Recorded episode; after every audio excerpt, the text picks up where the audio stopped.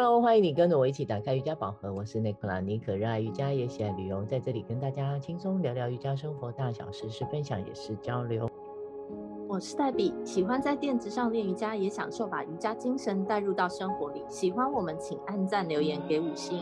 黛比，现在是过年期间呢、啊，我想大家手边应该都会多少多了一笔钱，除了我们两个以外，不是。也许啊，是过年分红的奖金、年终奖金红包，或者是即将开工的开工红包，感觉是可以趁这个荷包满满的时候来去添购一些自己平常想买的东西。不仅是刚好有时间哦，可以好好的逛逛、选购一下，而且过年也许哦也会有一些优惠折扣。对，以前过新年有奖金的时候买的都是上班族。好看想穿的一些行头啊，规律练习瑜伽以后，其实只要是有折扣，这种新年折扣期间，除了居家必备品啊、消耗品以外，我大概就是手滑会来买一些瑜伽的装备的。对，说到这个啊，我以前超爱买东西的哦，可以是任何我有兴趣、有形无形的、精神上的，只要手上有钱就不想错过。在无形哦之中，我就买了很多不是很需要的东西。我是直接放入柜子里，也没有拿出来过。我好像印象蛮深的，你常常会买一些很像不是你的东西的，是拿出来大为惊人，你知道吗？对，笑成一团。到底买这干嘛？对，我的个性就比较没这个困扰了，因为我是属于非常理智的购物者。嗯，我印象中买过的大件东西，就是之前在布置新家买的电视柜，但是因为生活习惯这几年也蛮大的改变嘛，嗯，最近一两年越看这个柜子就显得非常占位置，而且多余。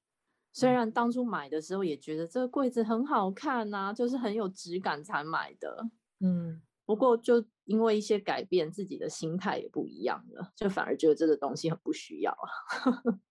那我也很好奇，你买过哪些特别没有用或是后悔的东西？尼克老师啊，你这么想知道，我自己要讲都有点不好意思。当下买都觉得会很好用，就算东西长得再大再奇怪，都觉得好像我可以 handle。好，我要说了，像是我会买哦，那电视上的购物频道的东西哦，像是运动器材，划船机那种吗？对，就是说腹部会很平坦的那种东西，买了以后啊，放着看的那个东西，觉得自己很好笑，又觉得很好气。到底我买那个东西回来干嘛？觉得好占位置哦，那丢了又很可惜呀、啊。我自己就找了一个理由啊，说服哥哥说：“哎，你肚子好大，硬是要逼他拿去用啊。” 还有，我记得我也很爱买那个早期啊，我们那个年代啊，很喜欢买 CD 跟卡带。怎么会知道啊？现在都是我们用线上听歌，根本就不用买这一些 CD 了。回头再看这一些，这就是想丢也觉得可惜啦。我觉得，嗯，其实买 CD 跟卡带这个是个人的收藏，都可以理解啦。但是必须平心而论，你买那个运动器材真的是很突兀。对，还有那些数不尽的奇奇怪怪的衣服，你知道？哎，没办法，这个就是时代在变化哦，因为流行嘛，还有衍生出来自己的需求也有所不同了。当然，跟你本身练的瑜伽也会有一些改变。对，当然还有很多的家电、三 C 用品哦。为什么要在过年期间聊起这个话题哦？是想跟大家提醒，买东西啊，我们促进经济繁荣是非常好的哦。只是啊，我想特别的分享，我们这几年下来买东西心境的转变，是因为哦，有时候像我自己本身啊，就比较常在海外出差，有一阵子搬迁移居的时间很多，都市间的转移哦，自己会发现有用的会带的东西真的很有限，而且啊，通常都是那几样，多的你怎么带也带不走，对吧？你说的没错，时常搬家的人啊，不管是单身或是家庭，家里的东西常常是越来越精简，尘封很少用的东西，都会在搬家之前反复看总是会有想办法把它处理掉的一天。像我在上海也搬过四五次家哦，现在最向往的住家风格其实就是极简的家徒四壁风，觉得自己看了清爽，也必然会住得很舒服。干嘛学我？这是我 拥有的居家的风格，到时候再约你来参观一下。好，好的，我就带着一张瑜伽垫去。对对，好。当我们在打包的时候，我们会陷入一种很难以取舍的情境。像我自己在台东住的那几年，展开这个觉察的这种时间点哦，我开始啊，在购买东西前会去想一下，是不是一定需要，或者是有其他类似手边的东西可以取代，不是一定要买。所以我话要再说回来，是想跟听友们分享，过年买东西的心情跟步骤可以调整一下的。我们在出手前多想想，是否一定需要添购，会不会买了用不到。如果你对瑜伽已经展开了练习，可以先添购一些什么样的品项是很有用又必须的呢？我们今天就来讲一下这个部分。我想第一个就是瑜伽垫。对的，瑜伽垫对练得比较勤快的同学来说，又是容易流汗的人，大概使用期限一年、一年半也是必须要换一张，很正常。虽然垫子都是可以清洁的，但在练习过程中，垫子毕竟会贴着自己的皮肤，也是蛮容易藏污纳垢的。建议固定要更换，用起来会更舒服、卫生一点。对，很多刚入门的同学都会问我关于瑜伽垫的寿命哦，以为是买一张可以用永久，但其实不然哦，它其实是一种消耗品。我想，当你开始练习，也会慢慢感受到。第二样建议入手的是啊，好穿的瑜伽 bra 和裤子。我在去年底呢，试了各种不同价格，一些国外品牌跟本土品牌，这几个月穿下来练习的感觉到，深深的 觉得找到一套符合自己身材啊体型的瑜伽服，自己喜欢又觉得舒服的材质，是会让练习的过程更流畅也更高效的。嗯，因为我的身材啊跟尼克老师不一样。比较瘦小，而且又很扁身，所以穿上像是很多人喜欢的柠檬牌上衣，我就怎么穿怎么难看呢、啊？但是他们家的 瑜伽裤 Align 这个款式，其实真的是无可取代。尝试了应该是十几二十个品牌之后，我觉得还是 Align 最适合做瑜伽穿的。但必须要说，就是刚入手的瑜伽小白同学。除了 Align，它的其他款式我也曾经买过，但性价比不高。它的有些材质延展性不是很适合瑜伽练习来穿，因为会很紧，也不是弹性很够。嗯。所以大家如果要购买，记得还是要选对款式，因为它毕竟一件定价也是三千多块，不便宜。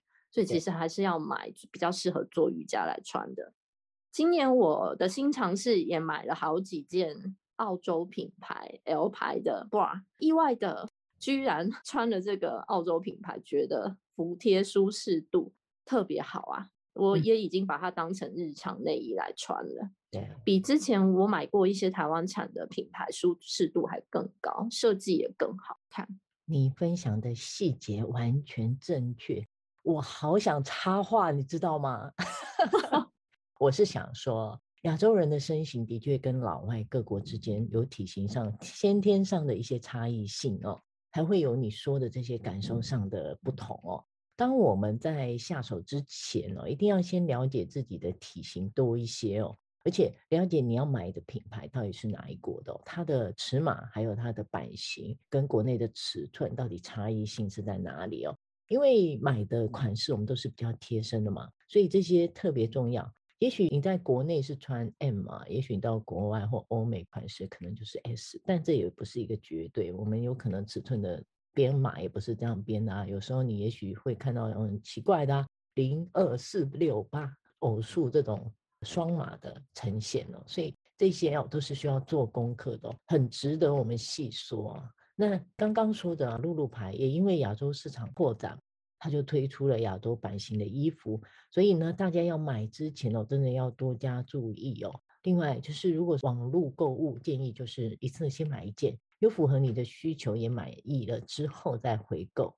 说的没错，像是那个澳洲的 L 牌，我也是先买了两件，然后觉得、嗯、哇惊为天人，以后立刻再买六件。对，对，实在太好穿了。嗯，尼可老师，那你还有一些其他采购的建议吗？哦，我也是蛮建议哦，瑜伽入门者可以真的有练习的话，可以买一套这个瑜伽砖啊，或者是瑜伽拉绳的。虽然是说哦，这些东西可以在家里也拿出替代物品来用。当你开始练习，总是希望能比较稳定的表现，也不要勉强自己做出很勉强的动作。所以我觉得在练习中哦，入门者用这两样简单的配备是挺好的哦。它是入门者的好朋友，我觉得是可以添购的，因为价钱也蛮便宜的。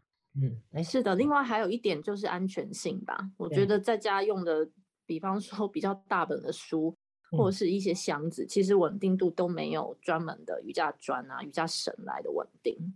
嗯，对对对。另外，我想跟听众朋友们工商一下，分享一个好消息。什么什么？敲碗敲碗，快说！对，你知道老师已经开始把个人的品牌精神啊，还有产品推出喽。哇哦，是哪几样啊？目前推出的商品有瑜伽垫、瑜伽拉绳，希望很快能有机会发展瑜伽服饰哦。在这个部分哦，如果有人听到了现在，然后也有资源愿意跟老师合作，欢迎与我联系哦。请上尼克脸书，尼克打开瑜伽宝盒，按赞追踪，留言互动。尼克的教学在文山区跟新义安和都有开课，还有瑜伽旅游每月定期推出，请关注老师的脸书，有兴趣欢迎私讯尼克老师，一起进入瑜伽世界探索。拜拜，拜拜。